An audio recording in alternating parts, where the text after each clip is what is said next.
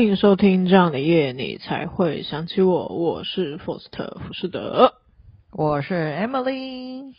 嗨，各位听众朋友，不知道有没有听我们之前的那一集《民雄鬼屋》的那一集？我也忘记第几集了。OK，我近日有去电影院看了这部《民雄鬼屋》了，太快了吧！就是某一天月黑风高的时候，我就觉得就是这个 timing，然后我就拿起我们家的那个伯朗咖啡，不要问我为什么是伯朗咖啡，就是伯朗咖啡，然后我就去我们那个家，就是我们县市的那个影城，因为我们县市的影城它是有蛮大的优惠，它是真的蛮便宜的，不管是在全台湾都是有目共睹的。至于有多便宜，我也不想告诉你们。冰箱火屋的部分呢，我觉得，因为我一直以来都不怕飘飘，那我一一直以来看的飘飘片都是我朋友拉我去，但就这一部，我就是突然觉得说，我们的节目里面有讲到这一部，我就突然觉得我应该要来看一下，然后我就自己独自前往，带着我的博朗咖啡。好的。然后，其实我觉得这整个故事，我自己觉得啦，是蛮沉重的。就是我自己看完会觉得有一种闷闷的感觉。当我走出电影院的时候，跟咒比呢？你有看咒吗？我没有看咒，但我看红衣小女孩啊，一跟二好像都有看，偏正向哎，真的吗？我记得我忘记看哪哪几部。鬼片，我要么就是笑得很开心，要么就是哭得很难过，嗯、就是都没有把他们当鬼片在看，就对了。嗯、对，那《民雄鬼屋》的话，如果推不推荐？我觉得如果说你喜欢杨景华的话，可以去看一下。然后，其实他描写的故事有一些东西算是偏带过的，就是让你留留有就是你自己去想象，然后去拼凑的。因为它是算是有一点倒叙法，然后，嗯，需要理解一下。但是其实他后面讲的蛮清楚的。然后，如果是我啦，我就是挺心疼里面的人的，所以我会久久没办法从那个故事里面走出来。那有兴趣的听众朋友真的可以去看一下。我觉得那个 M 里面就去。OK，好，确实蛮有兴趣。可是我因为你没有看过咒，不然我很蛮想要，就是跟你讨论一下，就是让你两部来做评比。因为我看过咒，但是我没有看过《民雄鬼屋》，所以 可是你没有看过，就没有办法讨。Oh, 我有看过其他的、啊《红衣小女孩》什么的，可是《红衣小女孩》就很正面嘛，就我个人感受就觉得偏正面，因为我觉得好像都好像都偏好结局的感觉，就是红衣的部分呢。对，嗯，没错。好的，好的，我应该会去看。好，感谢推荐。那那那 Foster 推完电影，那不然我来推一下我最近在追的剧好了。就是，哎、欸，其实我应该说，我其实很少追剧，年纪越大，我就越不太喜欢追剧，因为我觉得花太多时间会让我有点觉得烦躁。不然就是如果我要追的话，我都会开两倍速或者快转来追，这有追没？就完全没有什么观影体验，我只想要知道内容而已。可是最近就是我看到，就是网络有非常多那个最近非常夯那个叫《非常律师禹英语》的推荐片段，我觉得蛮有趣的，就是吸引到我的注意。然后再加上新闻，看到他的评价很好，而且收视率超高，我就想我就很好奇，然后就去看了第一集，嗯，真的是很好看，就是。故事内容是，呃，女主角是在演一个自闭症的律师，她我觉得她演的超好，真的是全身都是戏耶，就是你看的时候完全不会出戏。然后男主角的性格也是超暖超可爱，就是完全正中我的心。然后配角们我感觉也很有趣，而且我觉得更重要的是，就是这个整个故事就是流畅度很高。就是我觉得很够，因为我就我这人是动作偏慢，可是我心偏急的那种人，就是故事我节奏太慢，我会有点受不了。但是我在看这部戏的时候，就是我前两集完全都没有快转，而且他法律的桥段，我觉得讲解都很浅显易懂，不会让人觉得很无聊，算是真的是蛮推的。那如果最近有想要追剧的朋那个听众们，我会就是推荐这一部，就是它是算是轻松有趣又带点感动的优质好剧。那因为还没有完结，就是希望后面不要翻车，但是针对我看过前面两集而言，我觉得很值得一推。OK，好好的，那就进入我们今天精彩的正题啦。好的，不知道各位听众朋友有没有看过一篇低卡的文章？那这篇文章呢，是我同事左前方的那个同事推荐给我的。就我上上班到一半，他突然传讯给我说，就是这个。然后我想说，这正常吗？然后一点开，我曾经把男友分给闺蜜过，这合理吗？这是同事之间会分享的东西吗？好的，那我就趁我上班时间浏览完之后，看完之后刷新了我的一二三四五六四。五六七八九关，好的。对了，怪事年年有，今年特别多啊。那他的故事分成了三个篇章，我们今天就用讲故事的形态，让听众朋友跟着我们的步调来听故事吧。OK，第一 round，主人翁就在这边就称为天蝎女好了，因为天蝎女喜欢玩 cosplay，她认识了好闺蜜。X 女跟帅气幽默的男友 J 男，嗯嗯，那还没有跟 J 男交往之前，X 女就一直跟天蝎女表示 J 男不适合天蝎女。那最后发现是因为 X 女自己喜欢 J 男，所以才会这样子说。那一直直到后来天蝎女跟 J 男交往之后，才发现什么？原来 X 女喜欢 J 男。那天蝎女当时。年纪轻，她就觉得说，如果你们真的要在一起的话，不如就我们三个在一起。而且最重点会做出这个决定，是因为 X 女当时对天蝎女说了一句话：“如果你们真的要在一起，我不会再出现在你的面前。”这是什么八点档的剧情啊？那但当时天蝎女就因为了这句话，然后就提提议三个人一起交往，就等于让 J 男同时跟两个女生。交往这样子，那故事走到这里，嗯，Emily，你有什么想法？我觉得真是个精彩的故事啊！你的左前方的同事人真不错，我觉得这是一个意想不到的故事走向哎。嗯，如果要做一点简单的分析的话，我觉得到目前为止，我觉得。就是从故事看起来就可以看得出来，这 X 女心机真的是蛮重的一个人。她自己喜欢 J 男，然后不先坦白，然后是百般阻挠失败，然后在事后才那边跟那个天蝎女讲。然后天蝎女给我的感觉，她是比较偏向神经比较大条一点的女生呐。对，然后因为到目前还没有听出什么问题，所以如果只听到这边的话，啊、我觉得天蝎女提出这个三人行的提议，这风险性偏高。就是有点呃，我觉得是比较高风险的开放式关系的感觉。那有点高的原因是因为我觉得 X 女的个性，那我觉得呃这个人有点危险。然后男生虽然还没有提到太多他的戏份，但是听起来他一开始应该并不是想要三人行的，这是天蝎女的提议。那，不过他没有选 X 女，我觉得应该就代表说他没有多喜欢 X 女。可是如果是这样子，J 男他又接受这个提议，我感觉 J 男也是 J 男也是蛮微妙的人，就是会让我疑惑说，哎、欸，啊、呃、J 男对待感情的看法是不是比较没有定性，或是比较偏向就是想要玩玩的类型这样子？呃，我个人对开放式关系其实没有什么觉得什么不好的想法，我觉得只要大家讲好都是可以接受的。但是目前听到现在，我觉得 X 女跟 J 男都不是那种可以开放式关系的那个好选择，就是这是我的小小分析。嗯，那当时我的左前方的同事跟我分享完，我看完之后，我就立马就是对着我左前方的同事说：“哎、欸，我要拿去节目上讲。”然后他笑超开心，因为他知道我们节目，然后他有时候也会听，就是因为我朋友时不时就是在办公室就会听我的节目，然后我有时候都会觉得他们是不是 就是没有在在偷薪水的感觉。好了，没事。那我目前就是听到这边的话，我会觉得天蝎女是不是就是有点把事情想的太简单化了？嗯，就是感情又不是可以分享的东西，尤其是爱情这种东西。嗯、那 X 女从一开始说 J 男不适合天蝎女的那个戏份的时候，我就觉得就是很很像属于女生不会直直说的那种性格啦，因为有一部分的人是这样。嗯、那如果是这种女生朋友的话，通常。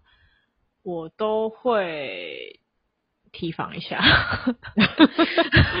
危险性看到了危险性，因为我会觉得他们这种人不太爱直说的话，就是他们会比较鸟毛，会有很多自己的条条框框。嗯、那你如果不注意的点，嗯、他们就是可能随时随地都会弄你一下，弄你一下。嗯嗯，好的。那第二 round，后续 J 男去当兵了。他就是那种没事就会窝在电动店一整天的那种没有什么屁用的人。嗯，当兵之后常说他受不了军中没有自由，然后又不能打电动啊，然后觉得心痒难耐。嗯，而这个开题就是荒谬三人行的转折点，在某一天晚上的一通电话，对方打给天蝎女。对方说：“请问你是 J 男的女朋友吗？我是他部队的班长。”然后田轩宇就说：“我是啊，请问怎么了吗？”对方就说：“他现在有跟你在一起吗？”田轩宇就说：“没有啊，他今天已经收假回去啦啊。”然后对方就回了一句：“可是他没有回来啊。”哦。那天仙女把这通电话挂掉之后，立马打给 J 男的第二个女朋友 X 女。X 女就跟他说：“我们没事啊，他只是打电动塔太晚而已。”那天蝎女就说：“没事，那是最好啊，那快点让他回去军队啊，已经有人在找他了。”X 女就说：“但是部队留言说要用逃兵办他，哎，他听了很生气。”嗯，他说：“既然逾假未归被说是逃兵，那就真的逃算了。”然后 X 女最后跟天仙女说：“我会跟他好好过生活，你就不要找我们了。”然后。嗯从此之后开始手牵手亡命天涯。哇！那这件事情在共同朋友圈里面开始发酵，大家只知道 J 男跟 X 女一起走了，所以事情被八卦渲染成 J 男为爱带 X 女私奔，被留下的是那个不被爱的，就是我们一开始的主人翁天蝎女。那天仙女在这个故事里面就成了大方和闺蜜分享男友，却一个人被丢下的可悲笑话。后来天仙女透过 J 男的朋友辗转得知，其实事情的来龙去脉，其实是 J 男跟他的换铁男说，X 女说她要打工存了一些钱，说要跟我一起生活，然后换铁就说，哈，那天仙女你不跟人家说清楚啊，她现在很担心你。然后 J 男就说：“啊，X 女就叫我不要出面啊，X 女说她会出面啊，她会处理啊。然后，而且 X 女说天蝎女到处跟人家说我是逃兵哎，我还要做人吗？然后换铁就跟他说啊，那你这样要准备逃一辈子哦。然后 J 男就说走一步算一步啊。然后看完这里，Emily 觉得哪一部分比较荒谬？还是你觉得他们其实是很有勇气的呢？没有啦，开玩笑的。哇哦，我觉得全部都非常的荒谬，我还以为我在看八点档呢。我，但是我突然觉得那个天蝎女好像有点幸运耶。就是如果要正向看待这个天蝎女这个故事的话，我觉得 X 女帮她把 J 男这个渣男带走，应该算是天蝎女生命中的贵人吧。就是我感觉像是天蝎女这么单纯的想法，就是就算在生活中跟 J 男发生什么不愉快的小事，我觉得他可能也不会这么轻易的，就是感受到 J 男是一个呃这么没担当、不适合的伴侣。然后我觉得还可能会因此拖很久。所以 X 女把 J 男带走，我感觉呃或多或少也算是救了天蝎女吧。这种有点稍微有点呃不是应该呃应该不算稍微啊，就是有点世人不清的眼光。对。是我看完这一段的感想，嗯。嗯，那我当时看完这一段的时候，我就觉得，嗯，都不知道是 J 男在害 X 女，还是 X 女在害 J 男，还是只能说一句成语叫相辅相成，因为 其实是因为 X 女跟 J 男说，就是他会处理，所以才导致 J 男有这个勇气吧，要不然 J 男可能原本只是只是讲讲说。就是那我就不要回去算了，他可能就原本就只是讲讲，然后 X 女助长他这个气势，摇旗呐喊，他 哇，就是还带着他走，还说什么我赚的钱可以给你花什么的，我说哇天啊，怎么有这么可怕的事情？就是一个男的废就算了，他旁边的女的还支持他废下去，X 女感觉就是分明就是为了得到 J 男，他看到了这个机会，他觉得这是他得到 J 男的机会，就他可以替 J 男付出，然后 J 男如果逃走了，就一定得跟他亡命天涯，就不可能带着三就是带着天蝎女孩一起逃吧？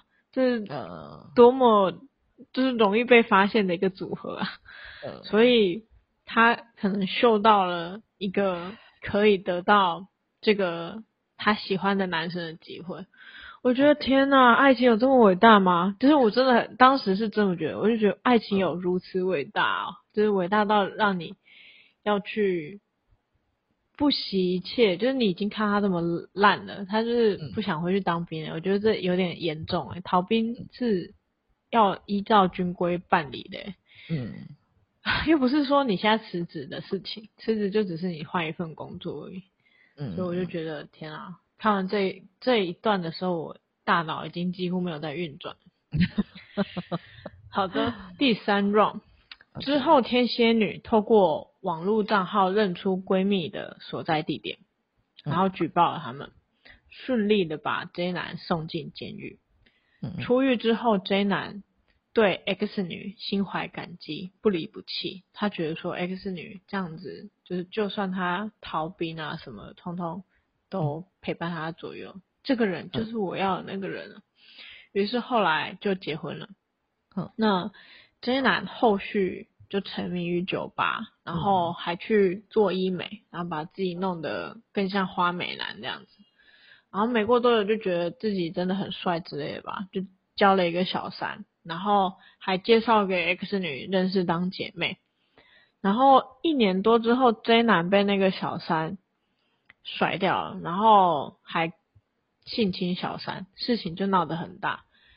然后当时说性侵是小三强烈表示分手不要做，然后还是被引上。然后 X 女用不提告妨碍家庭，然后换小三的不提告性侵。不知道听众朋友有没有听懂？就是。嗯 X 女明明知道小三被性侵，她就跟小三说：“嗯、我不告你妨碍家庭，那你不要告这男性侵。”嗯，然后 X 女居然经历了这件事情还原谅 J 男呢，然后她唯一的愿望就只是 J 男可以回到她身边就好。但是 J 男那时候就觉得不要啊，为什么一定要跟你在一起？他坚持要离婚。嗯、那。